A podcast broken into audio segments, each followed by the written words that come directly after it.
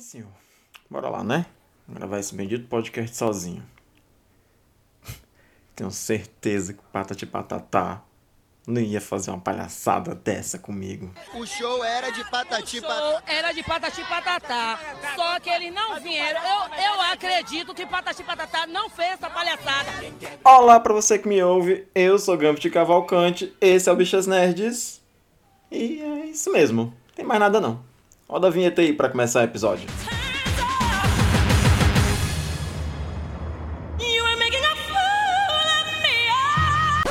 No, it's too gay in here. Hoje comigo no episódio não tem ninguém. Tô sozinho essa semana. Antes de mais nada, eu vou pedir desculpa pra você que tá me ouvindo. Primeiro por ter que ouvir minha voz, somente ela, nesse episódio todo. E segundo, pelos possíveis barulhos que possam acontecer aqui ao redor da vizinhança. Infelizmente eu não tenho controle sobre isso. Dito isso, deixa eu mandar um abraço pros meninos. Essa tem sido uma semana complicada pro elenco do Bichas Nerds. Então não puderam participar da gravação nem José, nem Drigo, nem Thomas. Meninos, um beijo pra vocês. Na próxima quinzena a gente vai estar junto aqui de novo. Tenho certeza que tudo vai ficar bem, do jeito que tem que ser.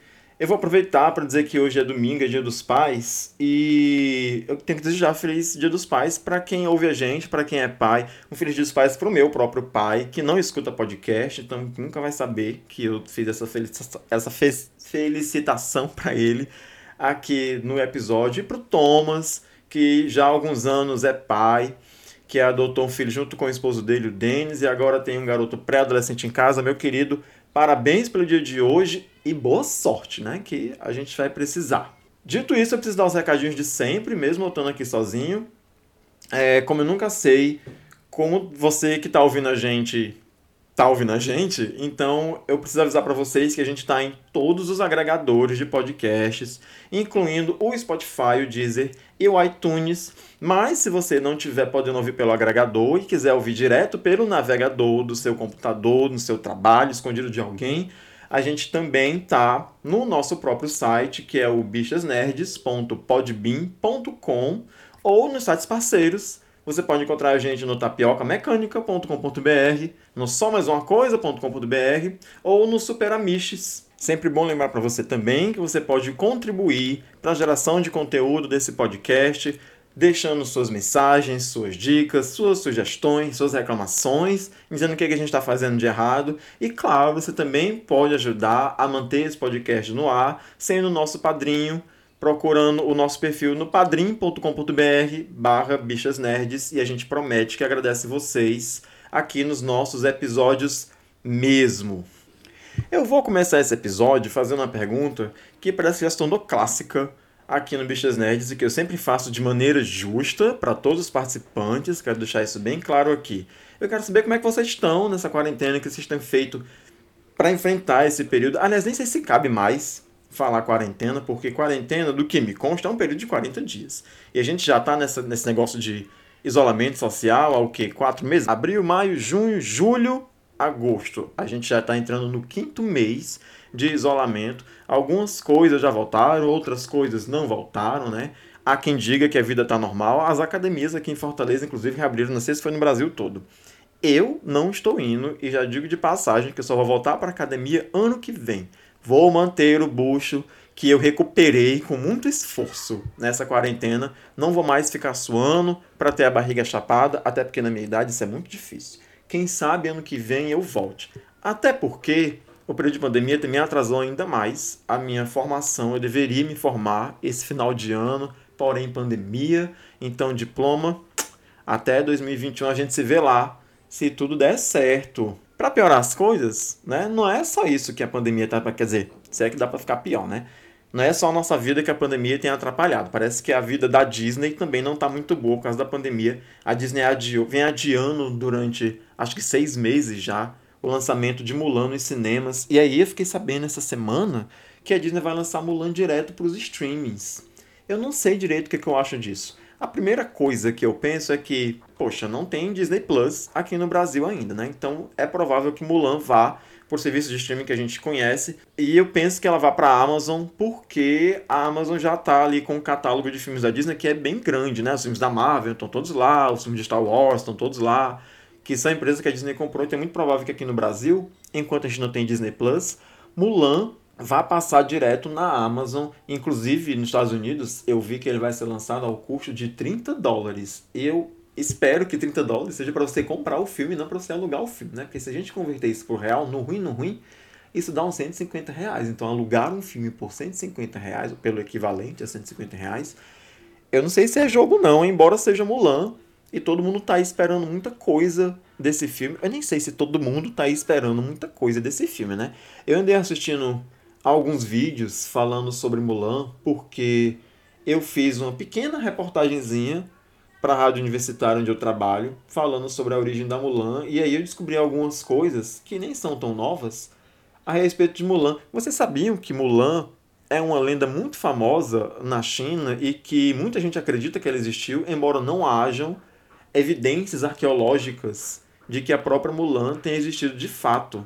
Né? A Mulan deve ter vivido ali no século IV depois de Cristo, se eu não me engano, e a história da Mulan, ela é tirada de um poema chamado A Balada de Mulan.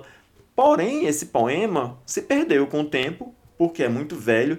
Me parece que ele foi escrito ali no século IX, entre o século IX e o século XI, o que são bastantes anos. Mas o filme que a Disney fez em 99, 98, 99, vocês me corrijam aí. Eu tô sozinho aqui e não vou ficar pausando a gravação para fazer pesquisa. É, o filme que a Disney fez, lá no finalzinho dos anos 90, foi baseado num, numa peça de teatro que foi escrita ali por volta de 1500 depois de Cristo. E é só nessa peça de teatro que os personagens da história da Mulan ganham nome e que tem finais assim muito felizes, porque a balada de Mulan, que é esse poema lá, velho pra caralho, a única personagem que existe, de fato, é a própria Mulan, que não tem nem sobrenome no, no, no poema. E aí a história conta. A, quer dizer, a base da história é muito parecida com o que a gente já conhece. Ela tem. Ela é filha lá de um pai idoso. É, o imperador está tá convocando um homem de toda a família para poder é, participar da guerra. E aí a Mulan vai no lugar do pai dela, porque o pai dela já é velho. Só que é, existem muitas versões desse poema numa das versões, por exemplo, a Mulan nunca se casou. Ela fica 10 a 12 anos guerreando. Ela nunca se casou com ninguém, ela volta para casa, encontra a família e vive feliz para sempre, solteira. Até porque a história fala sobre determinação, luta, né? Uma questão feminista, apesar de que esse não era um nome que certamente não existia na época. Mas a história não fala sobre romance. Inclusive, tem uma das versões da, da, do poema, da história, da lenda. Você diz aí o nome que você quiser que, que a Mulan volta para casa e o pai dela já tá morto, porque ela ficou muitos anos em guerra, ela ficou de 10 a 12 anos em guerra. E aí, quando ela volta para casa, o pai dela já tá morto, ela fica muito triste e tira a própria vida. Só na versão de 1500, que é uma peça de teatro, é que os personagens têm nome e sobrenome, eles dão para Mulan um sobrenome. Eu vi um vídeo muito interessante de um canal no YouTube que chama Pulando a Muralha, que é uma moça chinesa, nas palavras dela mesma, é chinesa da China né, mas que mora no Brasil já há alguns anos, é ela fala sobre a lenda na China, né? E foi ela que falou essa história. Foi, foi nesse vídeo dela que eu vi essa história da peça de teatro e que a peça de teatro romantizou a história da Mulan, que deu para ela um par romântico, que ela conhece um soldado, que ela se casa, e é na peça que ela ganha sobrenome e o nome, e o nome dela, segundo essa própria moça do, do canal do YouTube, Pula Muralha, inclusive eu recomendo, eu acho um canal bastante, bastante legal. É, o nome dela é Hua Mulan. Então não é Mulan, como a gente fala, é Mulan, com A aberto. Hua Mulan. Ou pode ser Fa Mulan, como colocaram no filme da Disney, porque Hua também pode ser pronunciado como Fa, dependendo da região da China onde você mora. Embora essa moça, do vídeo que eu vi, diga que a pronúncia é, mais acertada tem, deve ser Hua, porque é o sotaque do sul da China, de onde vem a, a Mulan, e não do norte da China. No norte da China é que se fala Fa, ao invés de Hua, mas como ela é do sul, então não é muito correto falar Fa. Eu não sei, eu não moro na China, só estou reproduzindo alguma coisa que uma pessoa falou. A questão que importa pra gente aqui é não vamos pro cinema assistir o filme da Mulan. A gente vai ter que assistir o filme em casa. E eu sei que você vai assistir de maneira ilegal, porque você está só esperando ele aparecer no site de download para você poder fazer o download e assistir na sua casa, direto do seu PC ou no seu HD. Porque você é pirateira. Isso, no final das contas, me fez pensar sobre outra coisa. Quando eu soube no grupo do site Só Mais Uma Coisa, onde eu participo com o pessoal, que Mulan não ia mais estrear nos cinemas, eu me preocupei com relação ao filme da Mulher Maravilha. Eu não sei se vocês sabem, mas eu acho que todo mundo deve saber. Eu sou um fã convicto de Mulher Maravilha. E eu comentei com os meninos que se o filme da Mulher Maravilha estreasse no cinema, não tinha furacão no mundo que me impedisse de ver esse filme. Eu ia, mas nem que eu tivesse que atravessar um oceano de Covid, né? E aí o pessoal falou que, assim, as opiniões se dividiram, né? Entre ir e não ir. E que Mulan não estrear nos cinemas pode ser um sinal de que os filmes da Marvel, que também pertencem à Disney, possam acabar não estreando no cinema também, porque não sei se é jogo para Disney ficar adiando eternamente a estreia dos filmes, né? E a gente tinha alguns filmes para esse ano, que eu não vou lembrar qual. Se eu bem me lembro, a gente tinha a Viúva Negra. E aí eu disse que. Eu, eu argumentei com os meninos que, se isso acontecer, a DC tinha uma carta na manga que podia ser o único filme de herói a estrear esse ano no cinema. O que seria, talvez, muito bom para DC, né? E aí alguém falou que a DC também ia ser a maior culpada, a maior não, né? Mas a única empresa de cinema culpada por espalhar, por piorar a pandemia de Covid, porque colocou no cinema um filme em épocas de pandemia. A gente sabe, né, ou por nossa própria consciência, que as pessoas já não estão mais respeitando a pandemia. E que se por acaso o filme da Mulher Maravilha fosse para o cinema, não ia ser ele que ia piorar a situação da pandemia, espalhar muito mais o Covid do que já tem espalhado. A questão é que nenhuma empresa, de fato, quer ter essa responsabilidade. Por mais que não fosse realmente responsabilidade da própria DC Warner, né, por causa dessa distribuição, é muito correto que as pessoas iam associar isso à empresa porque cumpriu, teve essa irresponsabilidade de colocar no cinema um filme nesses períodos. Então, eu também acho que Mulher Maravilha ou vai ser mais uma vez adiada e vai acabar não estreando até que se tenha alguma notícia de vacina de Covid para que as pessoas se sintam seguras para ir ao cinema, ou pelo menos as pessoas que não se sentem seguras para sair de casa agora, uma vez que a gente sabe que com a reabertura do comércio em muitas cidades do Brasil e do mundo, as pessoas já estão saindo na rua para fazer seja lá o que for, né? Pra, inventam de comprar um café que não pode viver sem café, ou contanto que saia na rua. O que, inclusive, eu não posso julgar as pessoas que fazem isso. É muito fácil para mim dizer fique em casa porque eu estou trabalhando home office, eu tenho, vivo com meu marido aqui em casa e apesar de todos os pesares, a gente ainda tem uma vida relativamente confortável. Eu sei que para muitas pessoas é difícil permanecer em casa, que às vezes é difícil lidar com a família, que às vezes a pessoa precisa trabalhar mesmo, né? É a realidade de, de muitos brasileiros. Poucos brasileiros são ricos e, e podem não se dar, se dar o luxo de não trabalhar, o que inclusive não é o nosso caso. Hoje, por exemplo, eu estou sozinho em casa, porque meu esposo foi participar de um evento, eu nem sei como é que as pessoas estão fazendo evento. Gente, vocês terem noção. Meu marido é chefe de, de cozinha num restaurante, acho que todo mundo já sabe. E hoje está tendo um restaurante num tal de clube do, do clube do golfe. Eu mesmo não sabia da existência desse clube do golfe aqui em Fortaleza, até que essa semana meu marido foi chamado para participar desse evento. Então, se tem um clube de golfe, você já imagina que não é para pessoas de, de pouco poder aquisitivo, né? Golfe já é um esporte associado a pessoas que têm dinheiro. E as pessoas fazem um evento, em meio à pandemia, contratam um restaurante para fazer o buffet. Não deve ser um evento com poucas pessoas, e obviamente que se as pessoas vão comer, elas não vão estar o tempo todo de máscara, mesmo porque a gente também sabe que as máscaras que a gente usa não têm 100% de eficácia, na verdade, a eficácia dela é abaixo de 50%. Mas a gente usa porque qualquer coisa que a gente possa fazer para melhorar, a gente faz. Então, se as pessoas já estão com essa mentalidade de fazer um, contratar um restaurante buffet para fazer um evento em clube de golfe, é, você imagina quando as salas de cinema voltarem a funcionar. Eu, pelo menos, sinto muita falta de cinema. Eu sinto a saudade danada de ir ao cinema. Eu não sei se eu teria coragem realmente de ir ao cinema para assistir qualquer filme, a não ser o da Mulher Maravilha, por causa dessa fissura maluca que eu tenho de nerd. Você sabe como nerd é com coisa de super-herói. Quando a gente é fã de super-herói, você tá né, cagando pra sua saúde. Nem que você morra, mas você vai lá, olha pra cara, dá dinheiro para as empresas que não precisam do seu dinheiro, porque já são milionárias. Mas eu certamente iria ver o filme da Mulher Maravilha. Eu tô com o coração meio dividido, porque eu não sei se eu acho que é uma boa ideia que o filme estreie, mas eu também não sei se eu não queria que o filme fosse para cinema que o filme estreasse. Eu acho que eu prefiro, né, raciocinando um pouco, eu prefiro que seja adiado o quanto tiver que ser adiado, mas que ele estreie direto no cinema, embora ele só saia o ano que vem. Lembrando que Mulher Maravilha, ele deveria ter saído em julho desse ano, depois foi adiado para agosto, depois foi adiado para outubro, e até outubro a gente não sabe o que vai acontecer. Eu tenho pouca fé que uma vacina contra a Covid saia até outubro desse ano e que todas as pessoas sejam vacinadas a ponto de se sentirem seguras para ir ao cinema.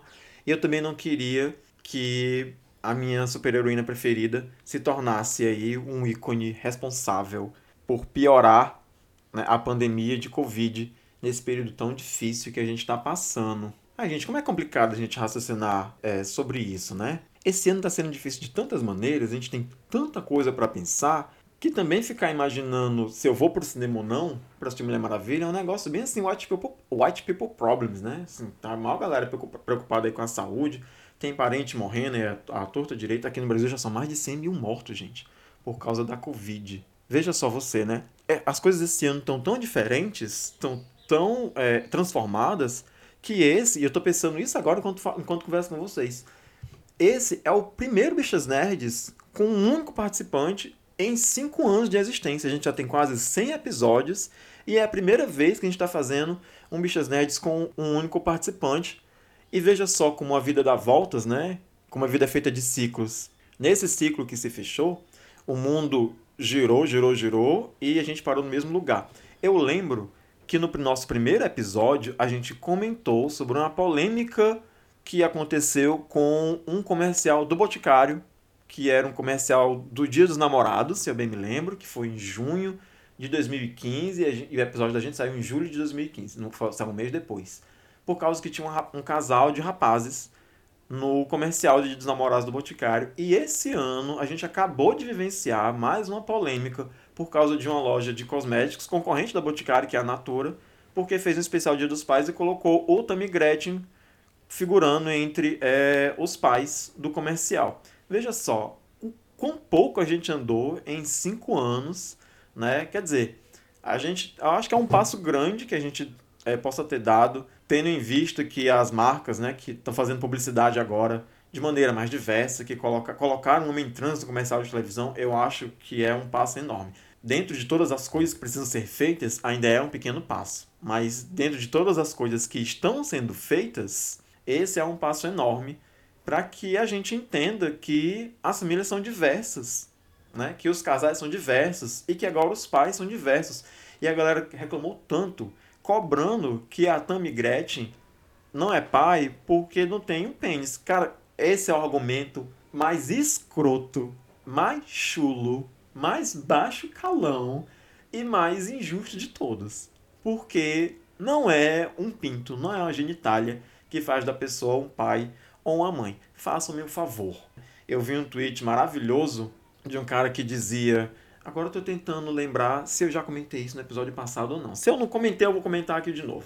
Um cara que dizia, cara que perguntava se Tami é um pai, né? Cadê, cadê mandando ela mostrar o pinto aí para saber se ela é um pai mesmo. E, e alguém respondeu: "Cara, o que, que a gente espera receber de um pai a vida toda? É carinho? É amor? Né? É dedicação? Ou é um pênis? O que o meu pai me deu a minha vida inteira foi carinho. O que é que o seu pai te deu? Porque a gente, enquanto filho, o que menos importa pra gente é a genitália dos nossos pais. O que menos importa pra gente é o pinto do meu pai, é a pepeca da minha mãe, sabe? Eu sei que eu tenho um pai e uma mãe que, por ocasião do destino, eles são pessoas cis. Acho que é muita sorte a criança que tem o Tammy Gretchen como pai, eu não posso afirmar categoricamente que tipo de pai ele é, porque eu não sou filho dele, mas é muito provável que ele seja um bom pai, sendo que a própria mãe dele falou sobre isso na televisão e outra coisa, né? Qual é o histórico de pais que a gente tem aqui no Brasil? Para vocês terem noção, são mais de 5 milhões de crianças que não têm o nome do pai no registro. Você sabe que é 5 milhões de pessoas? Fortaleza que se eu bem me lembro, é a quinta maior capital do Brasil, Fortaleza tem 2 milhões e meio de pessoas. 2 milhões e meio. Fortaleza inteira. Duas cidades, duas capitais do Ceará, Fortaleza, né, são precisas para poder compor a quantidade de crianças que existem hoje no Brasil sem o nome do pai na certidão de nascimento. Quantos exemplos de pais escrotos a gente tem aqui no Brasil que são pais cisgênero, né? que são homens cisgênero, homens que nasceram com pinto e se identificam com o gênero que, lhe que lhes foi atribuído e que são péssimos pais. Eu poderia ficar aqui, por exemplo, dissertando sobre a minha relação com meu próprio pai. Diga-se passagem, eu nunca tive uma relação muito boa com meu pai, desde criança, né? Nunca senti, eu nunca tive o meu próprio pai como um amigo, como uma pessoa próxima, como alguém com quem eu pudesse é, conversar. E é óbvio que na adolescência, no começo da vida adulta, essa relação piorou muito. Agora, nesse ponto da nossa vida, a minha relação com ele está mais amena. Meu pai também já é um senhor, ele já tem mais de 60 anos de idade, então ele está aprendendo a se comportar, mas é nem sei se é porque ele está criando consciência do mundo, se tornando uma pessoa melhor evoluindo, ou se é só porque a idade não permite que ele faça mais o tipo de extravagância que ele sempre fez a vida toda. E perceber que eu também já sou um adulto, né, que eu não sou mais uma criança e que as nossas discussões elas já se dão de maneiras diferentes do, de que quando eu era criança então eu não sei se é. Enfim, se a nossa relação tá melhor porque ele tá evoluindo, que eu tô evoluindo, é só porque a gente tá ficando velho mesmo e as coisas não podem ser mais acaloradas como eram. A questão aqui é reforçar que a gente continua, a gente enquanto sociedade, né? Continua esperando que se repitam esses padrões de masculinidade, de feminilidade, né? De que não aceitar as pessoas trans. J. Carole, um beijo para você. E a gente precisa entender que o mundo não vai parar de mudar, que o mundo não vai parar de evoluir, que não adianta espernear. Isso já é uma realidade. As pessoas trans não só existem, como sempre existiram, mas agora elas têm voz, elas têm. Quer dizer, na verdade, voz elas sempre tiveram, né? O que elas têm agora é espaço para propagar essa voz, né? Para serem ouvidas, para aparecerem.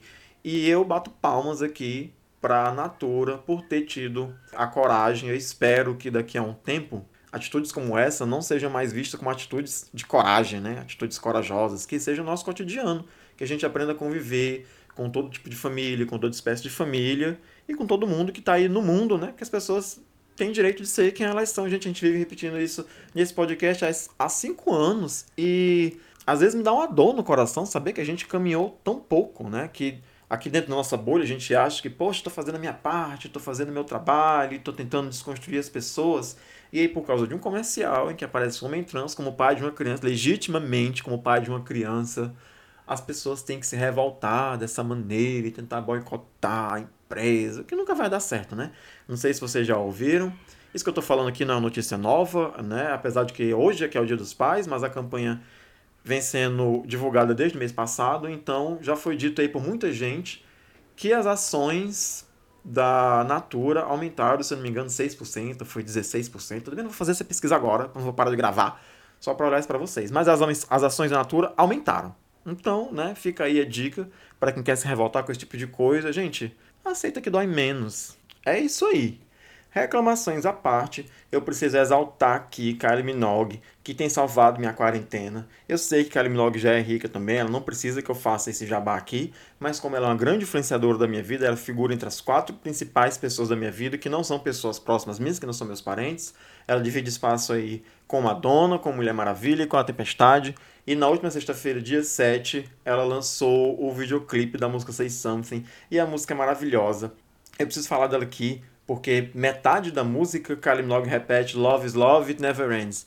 E para a comunidade LGBT, Love is Love é um mantra que a gente repete há décadas, ou seja, é uma música que ela fez para a comunidade LGBT. O novo é, disco da, da Kylie chama Disco, viram só vocês, né? E mais uma vez é uma referência à era da discoteca. Não é o primeiro álbum que ela faz isso, já tem um álbum de, eu acho que é 99, que é o Light Years, que também é uma referência a era disco, né? Música discoteca, enfim, é um disco de balada dançante. Essa música tá maravilhosa. Se vocês tiverem a oportunidade de ouvir, por favor, escutem, vá lá no canal oficial dela. O clipe tá lindo, tá visualmente lindo. É um clipe perceptivelmente feito todo em chroma key, uma vez que a gente não pode se reunir para fazer, para gravar nada, né? Por causa dessa, de toda essa questão que a gente já sabe o que é. Mas tá lindo, tem muita luz, tem muita referência, era disco, né? Ela, ela tá usando aí um desses vestidos. É lantejola que fala? Não me lembro. Esse negócio que brilha. Enfim, Kylie Minogue tá de volta. Eu amei a música nova. Ela salvou esses últimos 15 dias. Eu tô ouvindo essa música em loop direto. A única coisa que eu tô ouvindo na minha cabeça, que não é a voz da Kylie Minogue, é a Cabeleleila Leila, que é um inferno, que você assiste aquilo uma vez e fica viciado. Você não consegue mais parar de falar Cabeleleila Leila o tempo todo. Cabelos, unhas, hidratação e unhas. Esse negócio é incrível. Foi um golpe de gênio. Mas tá aí. Inclusive tem parte 2. Mas não é disso que eu quero falar. Eu tô exaltando aqui a Kylie Minogue, que em contrapartida, como ela aí é a segunda principal diva do pop aqui da minha playlist, a outra diva do pop, que é a Rainha Mó, a, a diva Mó das gays que tem mais de 30 anos, a senhora Madonna, que agora tá com mais de 60 anos, acabou de cometer a gafe de publicar uma notícia falsa a respeito da cloroquina. Gente, eu fiquei com dó da Madonna, porque é quase impossível para mim, que gosto, acompanha a carreira da Madonna lá desde o começo dos anos 90, não querer passar pano pra Madonna. Inclusive, eu gravei um episódio com as meninas do MD Monas, que, sai, que é um spin-off do MDM, onde a gente também faz o MD Monas, que é um podcast feito pelas gays. E aí, foi muito complicado, conversando com as meninas, a gente não trazer, não ressuscitar o histórico da Madonna. E o que, que a gente quer dizer com isso? A gente não quer dizer que porque a Madonna cometeu todos esses acertos, que tá certo ela cometer erros agora, essa altura do campeonato. A Madonna continua sendo uma pessoa pública, uma figura pública. Ela é uma influenciadora, quer ela queira, quer não. Então tudo que ela diz, mesmo que ela não esteja mais figurando aí entre as principais figuras do mundo da música, porque a indústria é complicada para mulheres, né? Não é porque ela tenha perdido o talento, tenha perdido a mão, mas é porque passou dos 40 anos, já fica difícil, passou dos 50 a pessoa deixou de existir. A indústria da música fez a mesma coisa com a Cher, por exemplo que tem uma carreira é, é, longeva. Madonna tem um histórico belíssimo de, de, de falar a favor das minorias, de falar em favor da homossexualidade, de falar em favor das mulheres, de falar em favor do feminismo. E doeu, é muito complicado, né? Doeu não, mas é muito complicado pra gente não tentar enxergar todo o histórico positivo que a Madonna tem e pensar, porra, agora ela cometeu um deslize. Mesmo assim, como figura pública, como pessoa de sucesso, é muito complicado que alguém com esse peso nas palavras, na influência, não tenha pesquisado um mínimo antes de fazer uma postagem é, é, minimamente responsável. Porque é, ela compartilhou um negócio aí que é de uma médica conhecida nos Estados Unidos, que parece a Damares americana, né? Que é uma médica que defende. Ah, gente, nem vou falar aqui, não vou fazer essa lista não, porque é um monte de coisa esquisita e eu não quero ficar remoendo isso não. Enfim, Madonna pisou mesmo no tomate. Não vou dizer que eu acho que ela tá certa, porque eu não acho mesmo. Mas também não vou cancelar a Madonna por causa disso não tem como cancelar, apagar a Madonna, apagar toda a influência que ela tem na minha vida ou na sociedade como um todo, né? Madonna é uma figura conhecidíssima. Todo mundo sabe, mais que você não goste ou não escute é, as músicas da Madonna, todo mundo sabe quem é Madonna. É tipo Ronald McDonald's. Todo, você bota uma foto da Madonna pra pessoa ver, todo mundo sabe quem é ela. É uma pessoa é uma figura que existe no mundo. E aí, poxa, o, a, tanto de benefício que a Madonna fez para países como Malawi, por exemplo, onde ela fundou escola, onde ela fundou hospital, e aí eu não vou pegar todos os meus encartes de discos, todos os meus CDs da Madonna, todos os meus LPs, vou jogar no lixo porque a Madonna cometeu o deslize irresponsável, com certeza, né? Mas o deslize de falar que a cloroquina deve ser a cura para o Covid que tem alguém escondendo isso. De repente ela acredita nisso mesmo. A gente sabe como é complicado lidar com pessoas idosas, por mais que elas sejam famosas e desconstruídas. Madonna cometeu esse deslize. Então, eu não vou dizer que ela tá certa ou dizer que tá tudo bem ela fazer isso. Mas também não vou simplesmente cancelar Madonna depois de todo o benefício que ela fez para a minha vida, para a vida de muitas pessoas, para a história do mundo, né? Talvez isso seja um exagero. Eu entendo. Mas enfim, Madonna falou mal da Madonna falou bem da cloroquina uma semana atrás, ou, ou quase 10, 12 dias atrás, e isso pegou mal pra caramba pra ela, e aí estão aqui as minhas duas divas do pop, uma beneficiando esse período de isolamento que a gente está vendo aqui em casa, a outra fazendo esse desserviço, completo de serviço, ainda bem que o Instagram foi a fada sensata da vez e apagou a postagem da Madonna e tacou lá a notícia que era fake, né? Como a gente conhece a Madonna há muito tempo, a gente sabe que ela não se pronunciou pedindo desculpa, dizendo que estava enganada ou sei lá o que. De repente, ela nem acha que está enganada ainda. Ela fez um post ali falando sobre alguma, alguma coisa a respeito de liberdade de expressão e, ai, Madonna, me cansei. Pelo amor de Deus. Volto a falar coisas interessantes. A deu muita, a Madonna deu muita mancada, gente, nesse período de pandemia. A Madonna foi pra festa, contraiu o Covid, depois saiu de muleta aí nas manifestações. A Madonna, a Madonna vovozona, ela tá, ela tá meio desnorteada, tá meio desencontrada das coisas. O que eu posso fazer nesse momento, enquanto fã, é torcer pra Madonna se centrar novamente e passar a fazer as coisas certas como ela tem feito a vida inteira durante a carreira dela. Bom, para finalizar esse papo, que eu acho que já está enorme, já estou aqui há meia hora conversando com vocês, então acho que é tempo demais para vocês ouvirem a minha voz, eu não vou ficar enchendo o saco de vocês durante uma hora inteira, ou talvez fique, não sei, fique ouvindo aí para ver até, até onde é que eu chego com as ideias. É, eu vou exaltar que desde fevereiro que a Netflix vem colocando os filmes do Estúdio Ghibli no seu catálogo e acho que terminou em abril ou foi maio? Foi três meses, quatro meses eu acho que ela foi completando os filmes. Então, fevereiro, março, abril e maio. Maio ela completou o catálogo, mas eu, ocupada que sou com esse semestre da, da UFC infinito, para quem não sabe, a UFC é a Universidade Federal do Ceará, tá? Eu sempre preciso reforçar isso aqui, porque nem todo mundo que me ouve mora no Ceará e tem gente que acha que o UFC é só o Ultimate Fighting Champions. Mas não é, gente, é a Universidade Federal do Ceará. E esse semestre infinito estava me impedindo de fazer as coisas que eu queria fazer e só agora eu consegui completar é, os filmes do Estúdio Ghibli. É óbvio que durante no decorrer da minha vida eu já tinha assistido os que são mais famosos, tipo Ponyo ou A Viagem de Chihiro. Esses que já têm grandes nomes. Mas entre os últimos filmes do Estúdio Ghibli aparece lá O Conto da Princesa Kaguya, que é um filme de 2013, é o penúltimo filme da lista de filmes do Estúdio Ghibli eu acabei de ver esse filme e, gente, pense numa animação maravilhosa. Eu quero recomendar demais que vocês assistam. É uma animação enorme, acho que ela tem duas horas de duração, então eu nem consegui assistir de uma vez só, mas a segunda metade do filme é extremamente emocionante.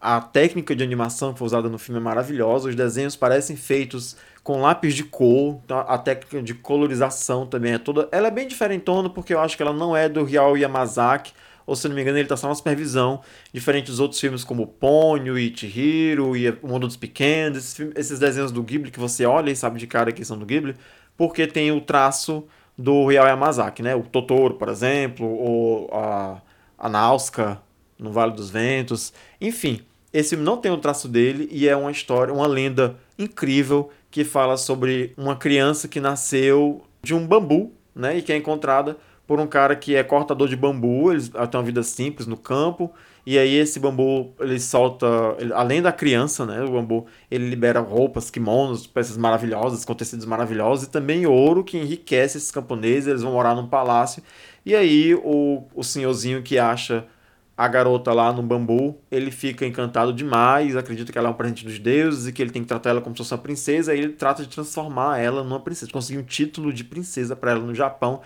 e isso transforma a vida dela no inferno porque ela era muito feliz com a vida simples dela no campo e depois passa a ser essa pessoa rica, cheia de dinheiro, que tem todos esses comportamentos do Japão daquela época, que eu não sei que época é, porque eu não sou estudioso do Japão, então não vou dizer aqui que é o Japão feudal na era dos samurais, que eu acho que não é. Mas é aquele Japão tradicional ali dos tempos antigos, em que as mulheres eram todas gueixas e tinha que se comportar de maneira pomposa, e aí a Kaguya, que tinha sido criada no campo, era dessas crianças cheias de liberdade, que brincava na terra e que corria descalça, e passa a ficar infeliz porque tem que ter essa vida cheia de regras, e o final do filme é uma surpresa sem tamanho. Eu vi o filme inteiro esperando que o final fosse qualquer coisa, menos aquilo que aconteceu. Então, se vocês tiverem duas horas da sua vida, vocês não sabem o que assistir, vocês estão navegando pela Netflix, vocês estão pensando em assistir só um filme, não quero começar uma série porque só tem essas duas horinhas, eu não vou maratonar uma série nessas duas horinhas. Quero assistir uma animação boa? Gente, assistam Conta a Princesa Kaguya. Eu acho muito provável que pela animação seja de 2013, não é nem novidade o que eu estou falando aqui para vocês e talvez todo mundo que está me ouvindo aqui, ou a maioria das pessoas que está me ouvindo aqui, já tenha assistido essa animação. Mesmo assim, eu vou fazer essa recomendação quem não viu, veja. Quem já viu, veja de novo. Esse desenho é maravilhoso. Eu acho que agora, nesse momento da nossa conversa, eu já disse tudo que eu tinha para dizer para vocês. Eu vou pedir para vocês não se preocuparem, que na quinzena que vem os meninos vão estar tá de volta. O Bichas Nerds não se transformou em Bicha Nerd. Eu não vou tocar esse podcast sozinho, até porque eu acho que vocês não me aguentam sozinho e eu também não aguento ficar falando aqui uma hora de 15 em 15 dias para ficar entretendo vocês. Então, na quinzena que vem, com a graça é, é de Era e pela honra de Cher, vai estar tá tudo bem, vai estar tá tudo ok. Os meninos vão estar tá aqui de novo. E aí a gente traz um episódio cheio de novidade, com mais militância, com mais futilidades, enfim, com tudo aquilo que a gente gosta de conversar com vocês. Muitíssimo obrigado para quem me ouviu até aqui. Eu espero mesmo que vocês tenham gostado. Por favor, me dê um retorno. Conversem com a gente nas nossas redes sociais. É só procurar por arroba bichas nerds, tudo junto, tá, gente? Não tem espaço entre bichas e nerds. É arroba bichas nerds, tudo junto. Então a gente está no Twitter e a gente está no Instagram. Por onde vocês falarem lá, a gente responde. O Twitter quem toma conta é o José, o Instagram quem toma conta é o Drigo. E às vezes eu tô lá também fuçando para ver se tem alguém dizendo alguma coisa, está falando mal da gente, está falando bem da gente. Então, por favor, me dê esse feedback. Me diga como é que foi esse episódio. Eu espero que vocês tenham gostado de tudo que eu disse até aqui. Se eu tiver esquecido, se eu tiver errado alguma coisa, foda-se. Eu não sou obrigado, eu não sei de tudo. Eu tô aqui só para passar o tempo de vocês, para deixar vocês felizes. Vocês ainda vem reclamar de alguma coisa? Então, meu querido, passe bem, tá bom? Eu fico por aqui. Mais uma vez, muito obrigado. Até a próxima quinzena. Tchau. Ficou ouvindo até aqui para ouvir a piadinha do final, né? Esperando a piadinha do final, né? Vocês sabem o tanto de trabalho que me dá ficar escolhendo trecho de episódio para fazer piadinha no começo, para fazer piadinha no final. Vocês não sabem a condição de tempo que eu tenho que editar. Este podcast faz parte do movimento LGBT Podcasters. Conheça outros podcasts através da hashtag LGBT Podcasters ou do site www.lgbtpodcasters.com.br.